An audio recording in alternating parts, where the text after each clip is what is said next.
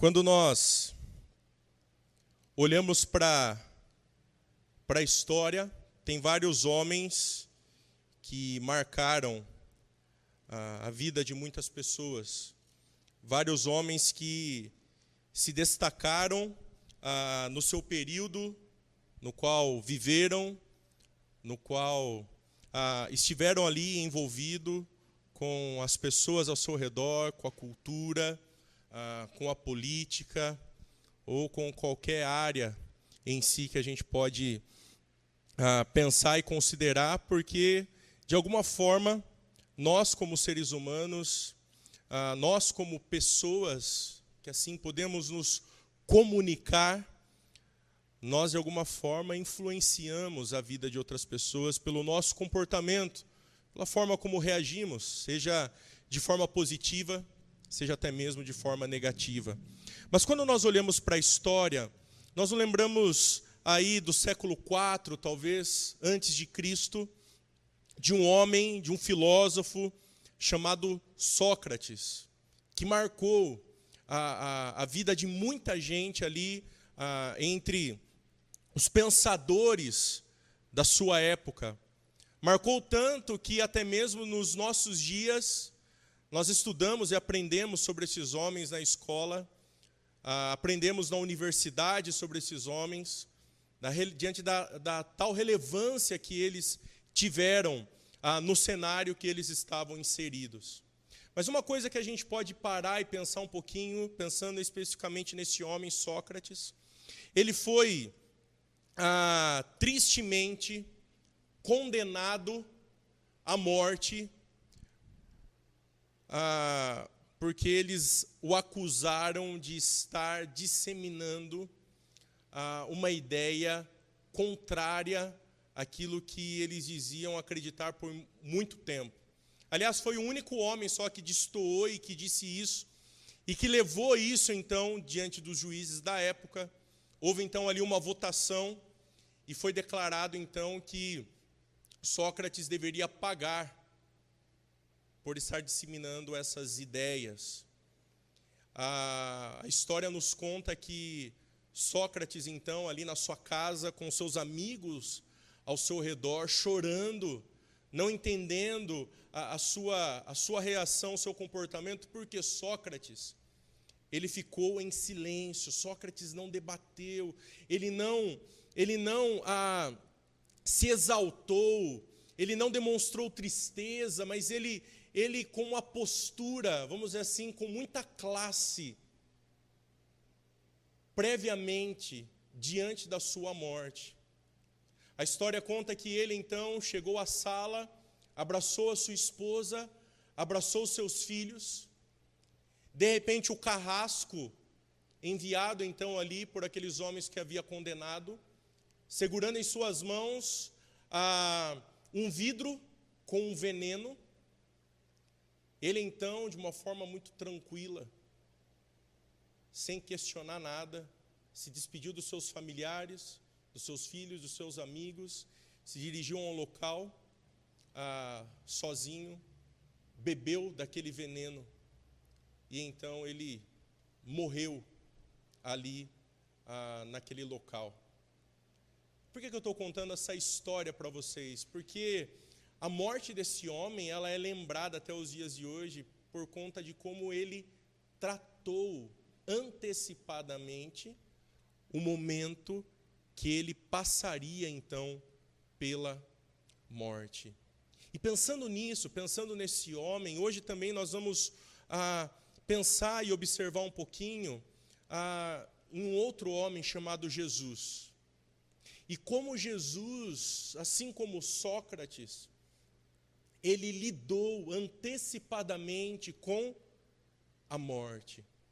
E eu queria convidar você a abrir a sua Bíblia comigo lá no Evangelho de Marcos, capítulo 14, o versículo 32. Evangelho de Marcos, capítulo 14, e o versículo de número 32. A palavra de Deus, aqui o evangelista Marcos, nos diz então o seguinte: Então foram ao lugar chamado Getsemane, e Jesus disse a seus discípulos: Sentem-se aqui enquanto vou orar. Levou consigo Pedro, Tiago e João e começou a sentir grande pavor e angústia. Minha alma está profundamente triste, a ponto de morrer. Disse ele: Fiquem aqui e vigiem. Ele avançou um pouco e curvou-se até o chão. Então orou para que, se possível, a hora que o esperava fosse afastada dele. E, e clamou: Abba, Pai, tudo é possível para ti. Peço que afaste de mim este cálice, contudo que seja feita a tua vontade, não a minha. Depois voltou aos discípulos e os encontrou dormindo. Simão, você está dormindo? Disse ele a Pedro. Não pode vigiar comigo nem por uma hora? Vigiem e orem, para que não cedam à tentação, pois o espírito está disposto, mas a carne é fraca. Então os deixou novamente e fez a mesma oração de antes. Quando voltou pela segunda vez, mais uma vez encontrou os discípulos dormindo, pois não conseguiram manter os olhos abertos, e eles não sabiam o que dizer. Versículo 41. Ao voltar pela terceira vez, disse: Vocês ainda dormem e descansam? Basta, chegou a hora. O filho do homem está para ser entregue nas mãos de pecadores. Levantem-se e vamos. Meu traidor chegou. O meu traidor chegou. Quando nós olhamos para o cenário, então, dessa passagem que nós vamos estudar e refletir nessa noite, Jesus teve, então, o seu último momento com os discípulos ali na ceia, no cenáculo, falou sobre a traição de Judas naquele momento, mas também ele instituiu a ceia do Senhor como um, um memorial, apontando também para a nova aliança que seria estabelecida através do sangue derramado na cruz do Calvário, que libertaria muitos e que perdoaria as pessoas de seus pecados. Depois de terem cantado um hino, eles estão indo em direção ao Monte das Oliveiras, talvez ali aproximadamente às 23 horas da noite, às 11 horas da noite.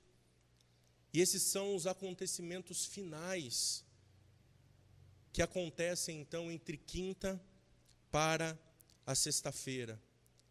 O que nós podemos observar aqui são as cenas que antecedem a jornada do Calvário e que vão demonstrar para nós uma tamanha intimidade e obediência de Jesus ao Pai diante da tentação. Jesus já tinha ido ao Monte das Oliveiras em outros momentos, um local que ficava um pouco afastado ah, da cidade de Jerusalém, ao redor ali da cidade em meio a tantas caminhadas e tantos lugares conhecidos, Jesus sempre buscou esse local para descansar, para repousar, mas também para ter um momento com os discípulos e um momento a sós com o Pai para a oração. O evangelista Lucas, no seu evangelho, fala muito sobre esses momentos a sós de Jesus com o Pai. Momentos a sós de Jesus orando. E aqui então nós vamos encontrar Jesus entrando no jardim do Getsemane. Essa expressão Getsemane significa prensa de óleo ou prensa de azeitonas, conhecido como um olival ali, é um, um lagar também, uma outra expressão muito comum então ali para para as pessoas daquela época na produção ou na colheita, então, ali daquelas azeitonas. Jesus já havia estado, como eu disse, outras vezes nesse local. O evangelista João fala sobre isso também no capítulo 18. Mas então, o que nós vamos poder observar aqui é que Jesus, assim como o primeiro homem, criado à imagem e semelhança de Deus, chamado Adão. Aliás, o primeiro casal, Adão e Eva, que estavam no jardim, que foram criados por Deus e que também foram tentados. E ali pensando especificamente pelo inimigo, nós podemos ver que aquele casal não suportou a tentação. Eles não permaneceram firmes diante da tentação. Adão não suportou a tentação e trouxe para a humanidade escravidão, culpa, medo, vergonha, dor, sofrimento. Aspectos que a gente, infelizmente, convive com eles ainda. E por que, que eu estou dizendo isso? Porque Jesus ele é o contraste daquilo que aconteceu no Éden. Jesus está num jardim. O apóstolo Paulo diz que Jesus ele é o novo Adão, o novo homem, tipificando um novo homem no qual eu e você, aqueles que creem em Jesus, seremos um dia. Um novo Adão, criado segundo Deus e para a glória de Deus. Mas esse novo Adão, ele permanece firme na tentação. Esse novo Adão, ele traz vida e salvação. Esse novo Adão, ele não cede à tentação, mas ele persevera em obediência ao Pai, vivendo as expectativas corretas diante do cenário que ele então estava inserido. E o que a gente vai pensar nessa noite juntos, como um pensamento chave, para que nós possamos concluir essa mensagem no final e, e olharmos para uma grande ideia daquilo que a gente vai refletir, que o cristão, ele confia e descansa no agir e na vontade de Deus. O cristão confia e descansa no agir e na vontade de Deus. As crianças podem anotar aí no seu sermão, no seu esboço que você tem em mãos, não só anotar, mas também como pintar aí a sua atividade. E você pode anotar, então, completar essa frase aí agora, que o cristão ele confia e ele descansa no agir e na vontade de Deus. Pensando então ah, nesse texto, eu gostaria de propor aqui para nós, porque é bem visível isso, as cenas que antecedem a morte do Senhor Jesus. São várias cenas mas eu gostaria que nós olhássemos para essas cenas nessa noite. E a primeira cena que antecede a esse momento que Jesus então está prestes a passar, Jesus sofre e pede apoio espiritual. Essa é a marca dessa primeira cena que nós podemos observar do versículo 32 ao 34. Quando nós estávamos pensando no cenário, nós conseguimos observar o significado ah, desse jardim chamado Getsemane. Mas também nós conseguimos observar que todo o grupo dos discípulos foi até esse local. Aliás, não podemos nos esquecer que Judas não estava presente, mas os onze foram Alguns ficaram na entrada do jardim e outros, Pedro, Tiago e João, que são, olhando aí para o Novo Testamento, talvez os discípulos mais próximos do Senhor Jesus. Eles então caminham com Jesus um pouquinho mais para frente ou para dentro, então, daquele jardim. E essa cena ela demonstra o padecer, o sofrer do Senhor Jesus. E Jesus então pedindo apoio espiritual dos discípulos. Quando nós olhamos para o versículo de número 33, para o final dele, o texto diz que ele começou a sentir grande pavor e angústia. Versículo 34: A minha alma está profundamente triste, a ponto de morrer.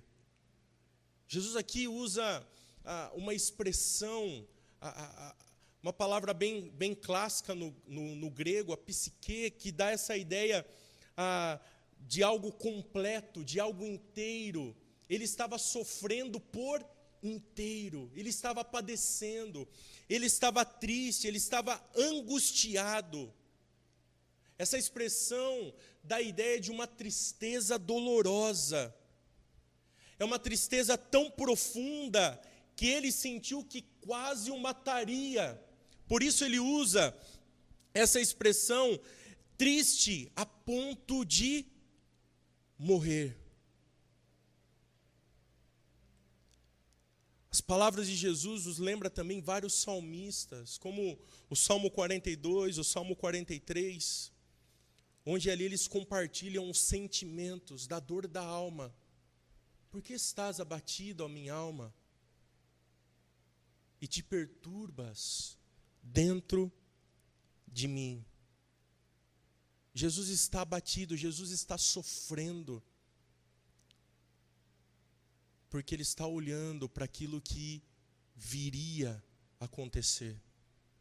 E estava próximo o momento no qual ele passaria para cumprir o plano divino idealizado na eternidade. Uma outra questão bem visível aqui é que nós podemos então observar que Jesus não só está padecendo, mas ele chama os discípulos, ele pede um apoio diante do momento do qual ele está passando. Ele está lidando. Jesus diz a, seus discípulos: fiquem aqui e vigiem. Fiquem aqui e vigiem. Jesus estava tentando contar com a ajuda, com a presença dos discípulos mais chegados. Jesus, ele está valorizando a presença dos seus discípulos, dos seus amigos, em um dos momentos mais cruciais da sua vida, enquanto ele esteve aqui nesse mundo. Jesus ele pede apoio aos seus amigos. E Jesus ele está demonstrando aqui a importância nessa cena daquele que desfruta da comunhão, daquele que desfruta da comunhão íntima com os seus irmãos em Cristo. Jesus aqui ele está querendo ensinar a importância da comunhão nos momentos de dificuldade, de luta, de dor, de sofrimento. Jesus aqui ele entende a importância de ter os seus amigos, irmãos, discípulos ao seu redor no momento de muita luta e de muita dificuldade. Acompanhe comigo o ensino de Jesus sobre isso. A primeira o primeiro ensino notório é que Jesus chamou os amigos mais próximos para estarem com ele. Ele não somente fez isso, mas ele compartilhou o que estava sentindo. Nós já pensamos nisso anteriormente. Jesus também pediu aos seus amigos oração e companheirismo. Fiquem aqui comigo, vigiem, orem. Mas Jesus também derramou seu coração ao Pai através da oração diante do seu momento que ele estava passando. Meus queridos, quando a gente olha para esse ensino de Jesus nesse momento de dor, de luta, nós precisamos sim olhar para o nosso coração. Porque nós não somos diferentes de Jesus, nós somos expostos, dia após dia, a provações e tentações. Nós somos expostos dia após dia a momentos de dificuldade, a circunstâncias muitas vezes inimagináveis. Mas a grande questão, e principalmente nós que somos cristãos, como nós temos nos comportado? Será que você tem nutrido a sua comunhão com os santos, com a igreja do Senhor nesses últimos dias? E eu espero que a o Covid-19 não seja desculpa. Eu estava pensando recentemente se estivéssemos passando esse período, por exemplo, há 20 anos atrás, nós não poderíamos talvez estar fazendo isso que estamos fazendo agora. Ah, conversando aqui através ah, da internet, do Facebook, YouTube. Se fosse talvez aí há 20 anos atrás, talvez você não teria um smartphone com tanta acessibilidade para assistir, mas para você ligar para os seus irmãos, para você conversar, para você de alguma forma tentar nutrir a sua comunhão. A sua comunhão. Você tem nutrido a comunhão dos santos nesses momentos? Qual é o seu anseio para estar juntamente com os irmãos para o fortalecimento da tua fé nos momentos de crise, de luta? Meus queridos, porque a igreja ela precisa viver a comunhão. É algo fundamental, é algo importante. Nós temos estudado isso na escola bíblica, nós temos ah, encorajado os irmãos a participarem dos encontros, apesar de serem virtuais, dos encontros de oração, dos pequenos grupos, porque nós acreditamos, e não sou eu, mas a Bíblia nos diz sobre a relevância da comunhão e como lidar e como passar bem diante das provas e tentações, longe da comunhão dos santos. Jesus aqui, ele está nos ensinando o valor da vida cristã, da jornada cristã, que deve ser nutrida onde? Na comunhão da igreja. Para que os cristãos, os filhos de Deus, possam passar pelos momentos de dificuldade tendo o apoio espiritual necessário.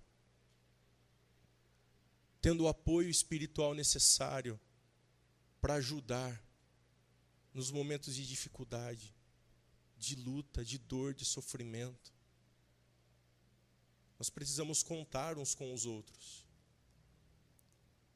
Nós precisamos viver a vida discipular.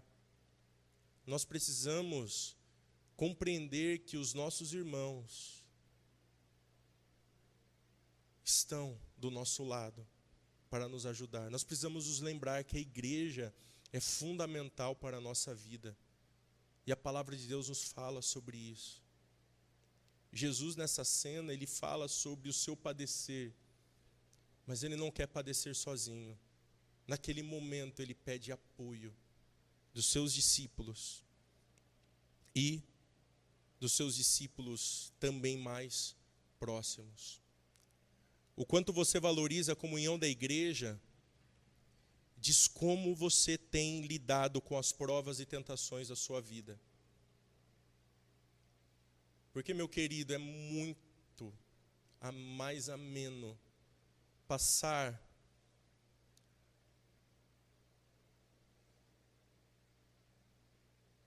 as provas e tentações ao lado das pessoas da nossa comunidade. É mais leve, é mais suave, é mais tranquilo. E não sou eu que estou dizendo, é a palavra que nos convida. Quando nós olhamos para a igreja do Senhor, a igreja valorizava esses momentos, a fim de que pudesse desfrutar da comunhão dos santos, de uma forma que gerasse então essa comunhão onde iria prover companheirismo, apoio, ajuda, sustento de N formas. E tudo isso glorificaria e continua a glorificar o nome do nosso Deus. Uma outra cena que nós podemos observar é que Jesus suplica por misericórdia ao Pai. Do versículo 35 ao 36, nós conseguimos observar isso. Ele avançou um pouco e curvou-se até o chão. Jesus aqui ele se lança diante do Pai em oração. E ele clama por misericórdia, se possível, a hora que ah, o esperava fosse afastada dele. Afastada dele.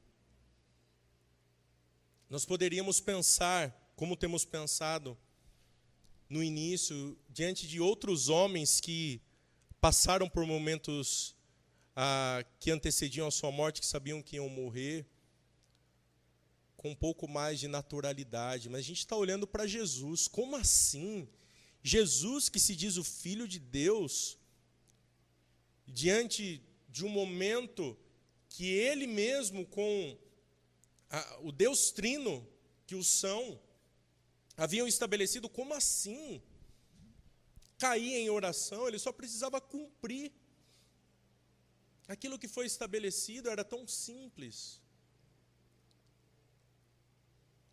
Acompanhe comigo o, o que Jesus diz aqui.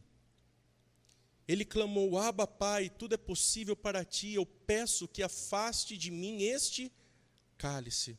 Uma primeira coisa muito importante aqui é que Jesus usa um termo, Abba, que dá essa ideia de, de muito pessoal, ah, no diminutivo até mesmo de um papai, papaizinho. Jesus está ali com muita intimidade com Deus, com muita intimidade com o Pai, diante de uma tentação que exigia vigilância e oração. E ele demonstra intimidade com o Pai. Mas nós conseguimos perceber porque Jesus clama por misericórdia, porque o texto diz: Peço que afaste de mim este cálice. Jesus, meus queridos, a princípio, Jesus não está preocupado com a morte. A princípio, Jesus ele não está preocupado com o que viria a acontecer posteriormente, enquanto estivesse morto, com a situação ali ah, que estava ah, ah, pensando em Judas como traidor, ou com aqueles homens que queriam prendê-lo. Jesus estava preocupado com o derramar da ira de Deus sobre ele. Por isso Jesus diz: Pai, tudo é possível para ti, eu peço que afaste de mim este cálice. Este cálice. Jesus, ele está abatido, porque ele vai levar o sofrimento, os pecados da humanidade. Jesus, ele está abatido porque a ira de Deus seria derramada sobre ele. Jesus ele está abatido porque ele sabia que ele seria separado do Pai. Jesus está abatido porque ele sabia como seria difícil sentir na sua alma, no seu corpo, o peso da ira de Deus. Meus queridos, quando a gente olha para Deus, Primeira coisa que sempre vem a nós é, cara, Deus é bom, Deus é amor, Deus Deus é gracioso, Deus é misericordioso. Mas meus queridos, nós não podemos nos esquecer que Deus é justo e santo. Nós não podemos nos esquecer que Deus, ele é um Deus irado. Deus ele não compactua com o pecado, e essa era a situação ali naquele momento, onde o Filho de Deus iria reatar novamente o nosso relacionamento com o Pai. E ele precisava sofrer a ira de Deus. Um exemplo bem claro, aliás, dois exemplos que a gente pode se lembrar sobre a ira de Deus. O primeiro deles é o dilúvio. Visivelmente nós vemos ali Deus irado com o pecado.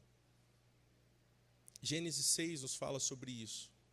Nós podemos pensar também em Sodoma e Gomorra, onde Deus manda do céu fogo e consome ali aquelas duas cidades por conta do pecado, da iniquidade que havia naquela cidade, que chegou até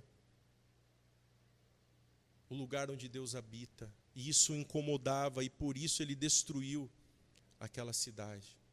Olha só o que o profeta Isaías destacou em seu livro, no capítulo 51, versículo 17.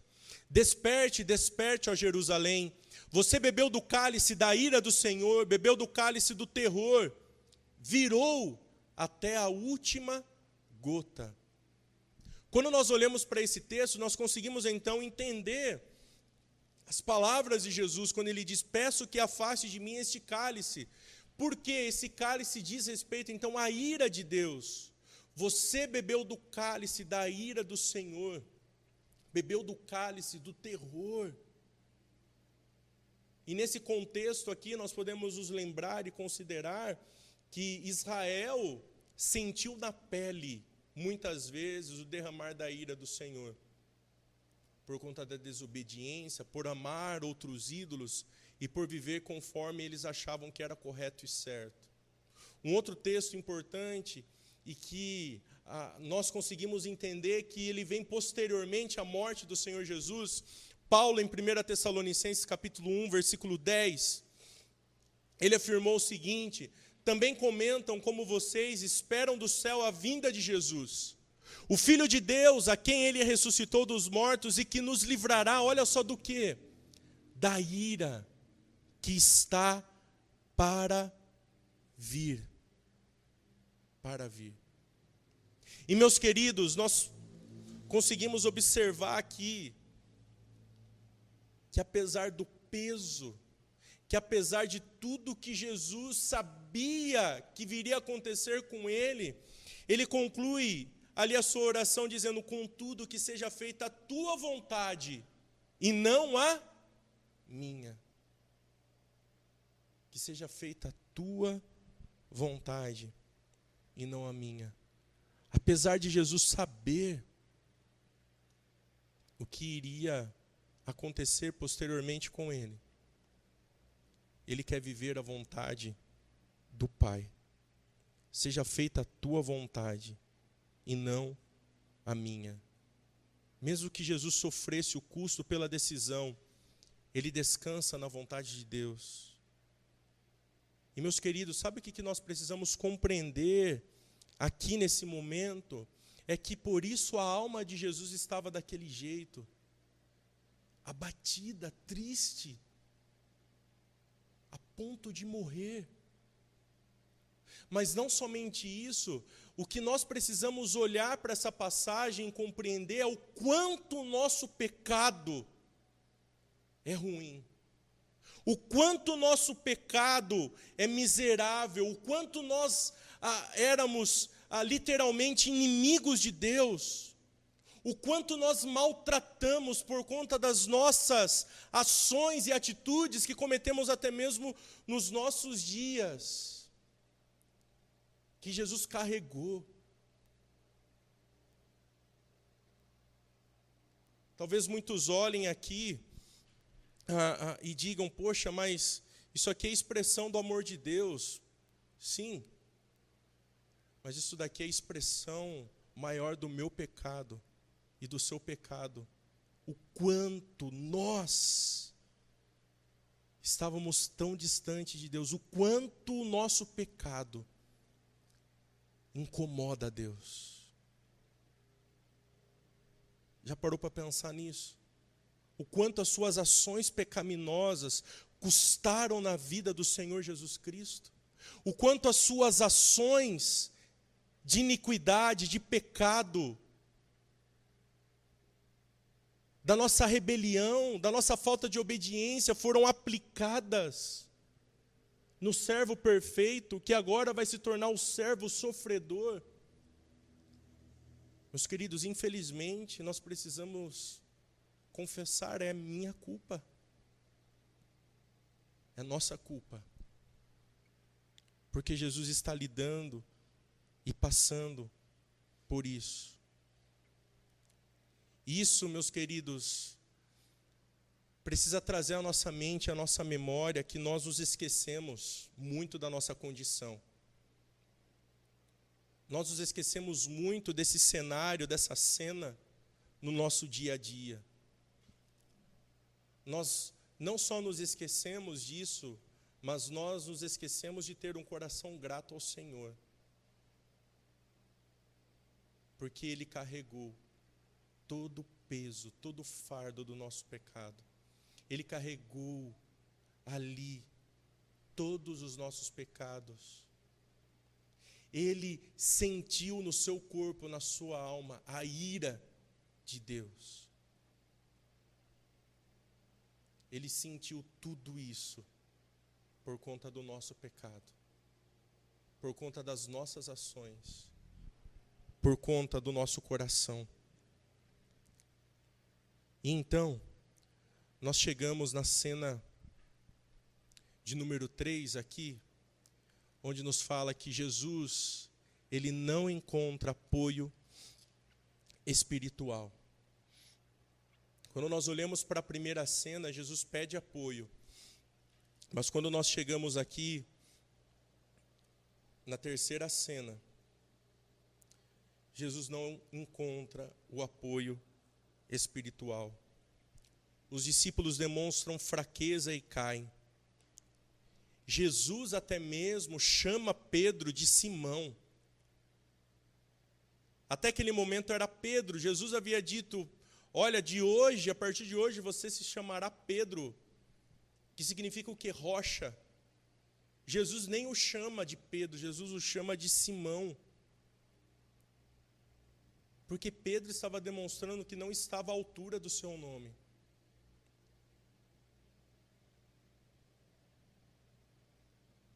Jesus demonstra sua fraqueza na carne, enquanto os discípulos demonstravam ali o quanto confiavam em si mesmo, enquanto não davam conta de vigiar e de orar. Enquanto Jesus travava ali uma luta amarga e terrível sobre a terra. Os discípulos dormem. Os discípulos não estão perto dele no momento de tão grande dificuldade, de tão grande tentação, de tão grande prova que Jesus estava passando. Jesus queria ensinar aqueles homens a importância de vigiar e orar. Jesus estava ensinando que, mesmo ele sendo Deus, ele estava se sujeitando ao Pai. Mesmo ele sendo todo-poderoso, ele queria ser obediente a Deus e confiar nele, na sua vontade, como já ah, pensamos e consideramos. Meus queridos, se tem um padrão que Jesus está querendo estabelecer aqui, é que discípulos vigiam e eles oram. Eles vigiam em todo tempo e oram em todo tempo diante das tentações e das provações. Você tem vigiado, você tem orado, você tem tomado a postura de um discípulo. Os queridos, a oração assim como já pensamos no início dessa live, ela é fundamental para a nossa vida. Meus queridos, discípulos oram. Aqueles que creem oram. Infelizmente, o que as pessoas têm demonstrado é que ah, será que de fato elas creem em alguma coisa? Porque não oram ao Deus que creem? Ou que dizem crer? Ou será que é mais uma falácia aprendida da sociedade moderna? Que dizem ser algo, mas quando literalmente são espremidos, quando literalmente são expostos, fogem, não permanecem firmes, não têm convicções sólidas. E meu querido, Jesus está dizendo que discípulos precisam manter uma vida de oração. E Jesus, ele é o referencial disso, porque durante todo o seu ministério, ele ora. Ele ora.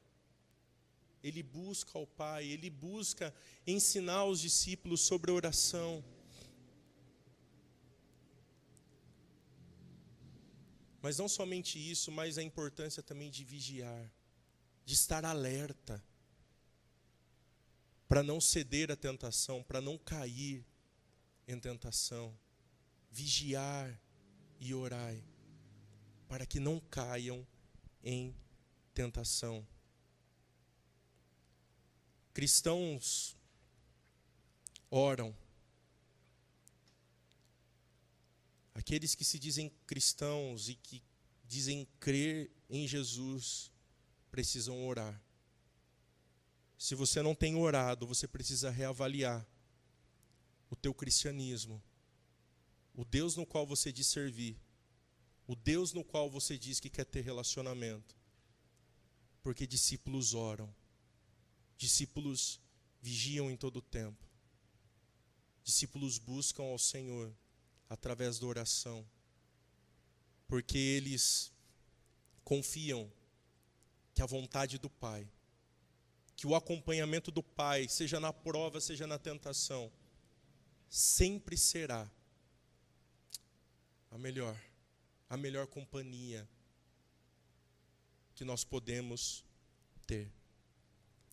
A última cena que nós encontramos aqui, ah, desses versículos é que Jesus entra no momento crucial da história humana. Jesus agora, depois de estar diante dos discípulos, de não ser correspondido com o apoio que pediu, de três vezes ver os discípulos ali dormindo, não vigiando, não orando.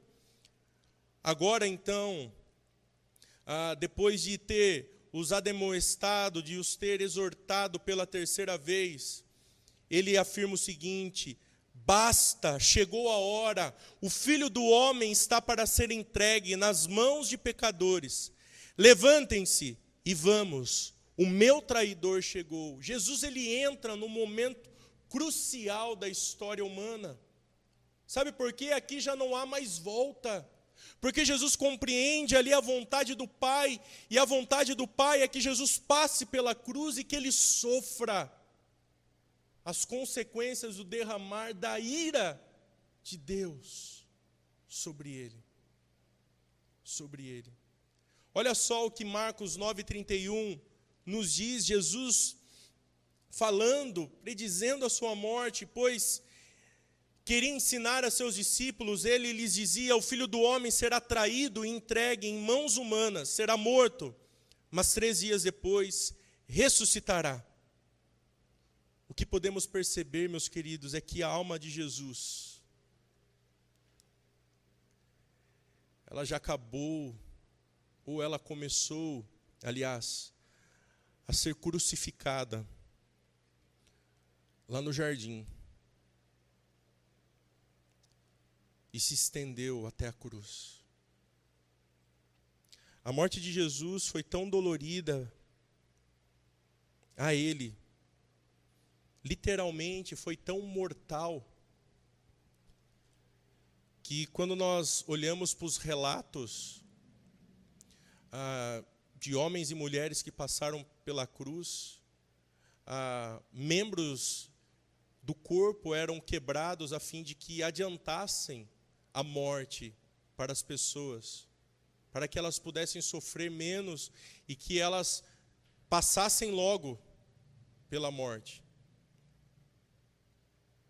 Mas é interessante quando nós olhamos Jesus, nem sequer foi tocado nesse sentido.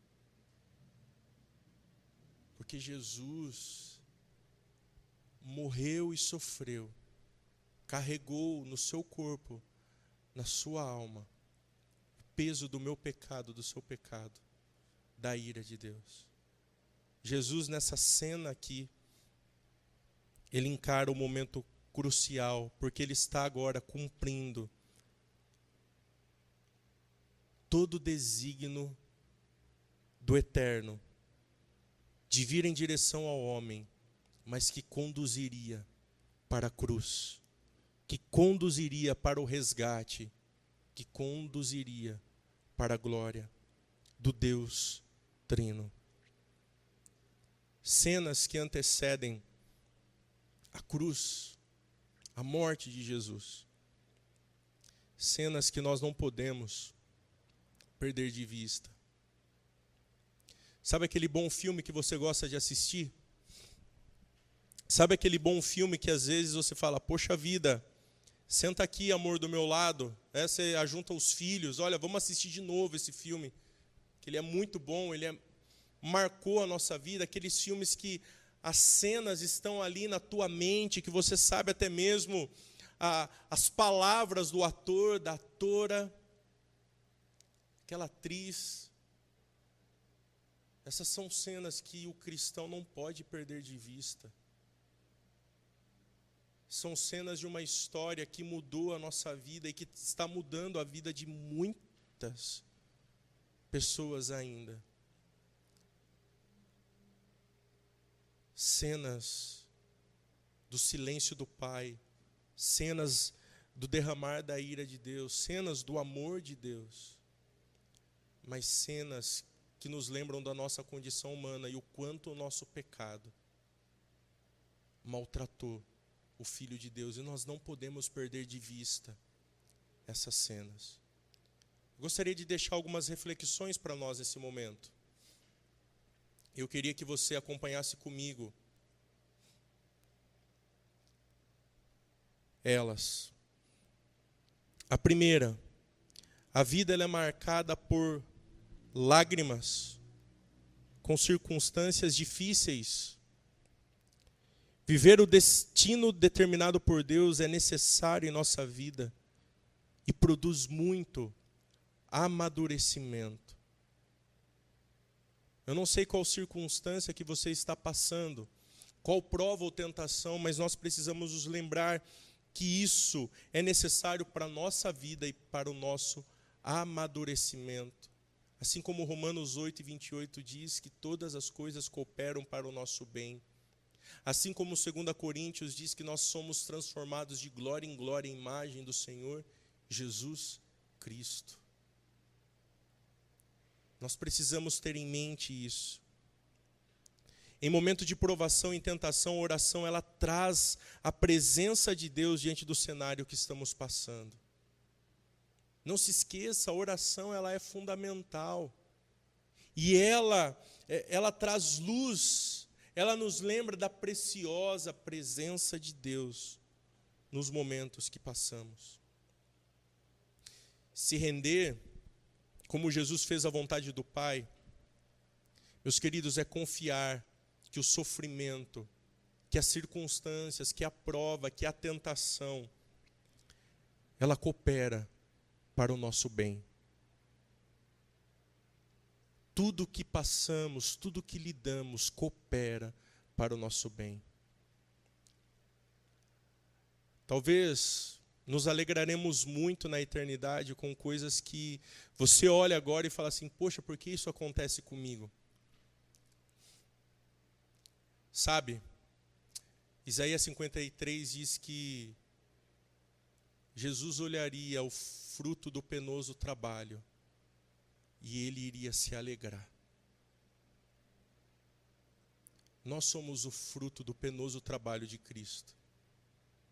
Isso traz glória e honra ao nome de Deus e ele se alegra com isso. Nós também um dia iremos olhar para o passado e nos lembraremos e olharemos para a eternidade pensando nos frutos, naquilo que foi gerado em nós através das situações que passamos e que lidamos.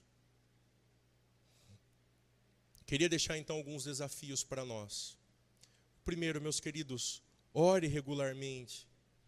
Estabeleça critérios para que você consiga orar, estabeleça horário para você orar, para que você tenha disciplina. Ore regularmente, como Paulo diz em 1 Tessalonicenses capítulo 5, versículo 17, orai sem cessar. Ore regularmente, discípulos oram. Segundo, permaneça vigilante. Meu querido, cuidado com o adormecimento espiritual. Tem muito discípulo que está dormindo, que está corroendo a sua espiritualidade. Meu querido, você precisa acordar, você precisa vigiar, você precisa tomar uma outra postura. Porque você vai cair na tentação, ou aliás, talvez você já tenha caído. A esperança, sim, a graça disponível para que você ore, para que você permaneça vigilante, para que você volte para perto do Pai. E não se esqueça que estar vigilante envolve a presença de amigos, de irmãos em Cristo. Por isso, se lembre da comunhão. Estar em vigilância é chamar outros para perto, me ajudem. Me ajudem. Esteja comigo, estou lidando com isso, estou passando por isso. Fiquem comigo. Orem comigo, vigiem comigo. Permaneça vigilante. Conte com outras pessoas, conte com a igreja.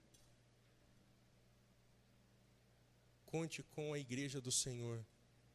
Dependa das forças de Cristo sempre. Lembre-se, nós não temos capacidade.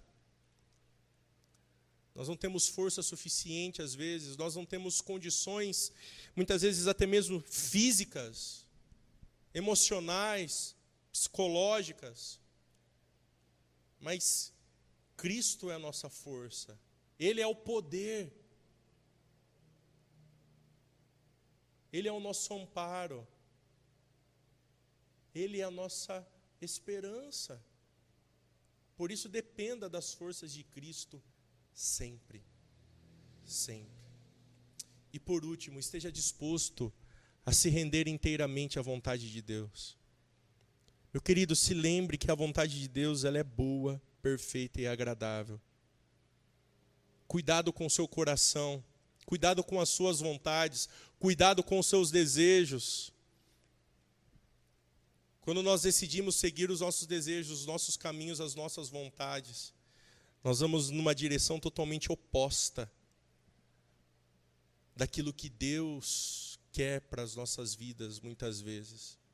E isso traz tantas consequências para nós. Mas viva a vontade de Deus. Viva a vontade dEle. Vontade revelada na Sua palavra. Vontade que está disponível para que nós possamos obedecê-la de tal forma que exalta o Seu nome. Por isso, esteja disposto a se render, se renda dia após dia à vontade de Deus, não à sua vontade. Lembra o que as nossas vontades fizeram com Cristo? Lembra o que os nossos desejos pecaminosos fizeram com o Mestre? Ao ponto de sentir que iria morrer por causa dos nossos pecados. Viva a vontade de Deus. Se sujeite a vontade de Deus. Ela é melhor para as nossas vidas. E nos lembrando que o cristão, ele confia e descansa no agir e na vontade de Deus. Que nós possamos ser cristãos que confiam em Deus como Jesus confiou, que descansam no agir de Deus como Jesus descansou, que confiam na vontade de Deus como Jesus confiou. Que Deus nos abençoe. Vamos orar? Ó Senhor, nos ajuda a confiar em Ti, nos ajuda a descansar no Teu agir, nos ajuda dia após dia a nos lembrar que o Senhor nos acompanha, que o Senhor é um Deus de perto, que o Senhor nos compreende, que o Senhor é o nosso remédio, que o Senhor é o nosso amparo, que o Senhor é a nossa segurança. Mas nos lembre também, dia após dia, o que os nossos pecados fizeram com o Rei, com aquele que se tornou do servo perfeito ao servo sofredor, que carregou o peso do pecado da humanidade, que carregou toda a ira. Ó Deus, nos lembre disso, nos ajude, nos lembre de confiarmos em Ti e de descansarmos no Teu agir e na Tua vontade. Cuida da igreja do Senhor, Pai. Cuida de todos aqueles que nos assistem, daqueles que assistirão posteriormente que a tua palavra fale ao coração, que as cenas que antecedem ao momento mais crucial da vida de Jesus sejam cenas que continuem a transformar corações para a glória do teu nome. É isso que eu oro, peço e clamo no nome de Jesus. Amém. Oportunidade de podermos te servir, de podermos ouvir a tua voz, de podermos, ó Deus, é, ter a tua palavra invadindo o nosso coração neste momento. Ó Deus, que nós possamos praticar esse tempo, ó Deus, praticar aquilo que o Senhor Jesus ali teve de intimidade com Deus Pai, o teu Santo Espírito também agindo naquele momento de dificuldade, momentos, ó Deus, que antecederam a morte do teu filho Jesus que possamos ter um coração grato e sincero diante da presença, porque assim como nós ouvimos essa noite, ó Deus, discípulos oram, discípulos vigiam, discípulos querem ter um relacionamento contigo. Ó Pai, obrigado por essa mensagem, obrigado por essa palavra, que possa ser de encorajamento, que possa ser de quebrantamento para todos aqueles que nos ouviram nessa noite e posteriormente vão nos ouvir. Obrigado, ó Deus. Obrigado porque o Senhor tem sido um Deus bom para cada um de nós. Nos dá uma ótima semana. É o que nós queremos te agradecer e te pedir, confiados no teu Filho Jesus. Amém. Deus te abençoe. Uma ótima semana.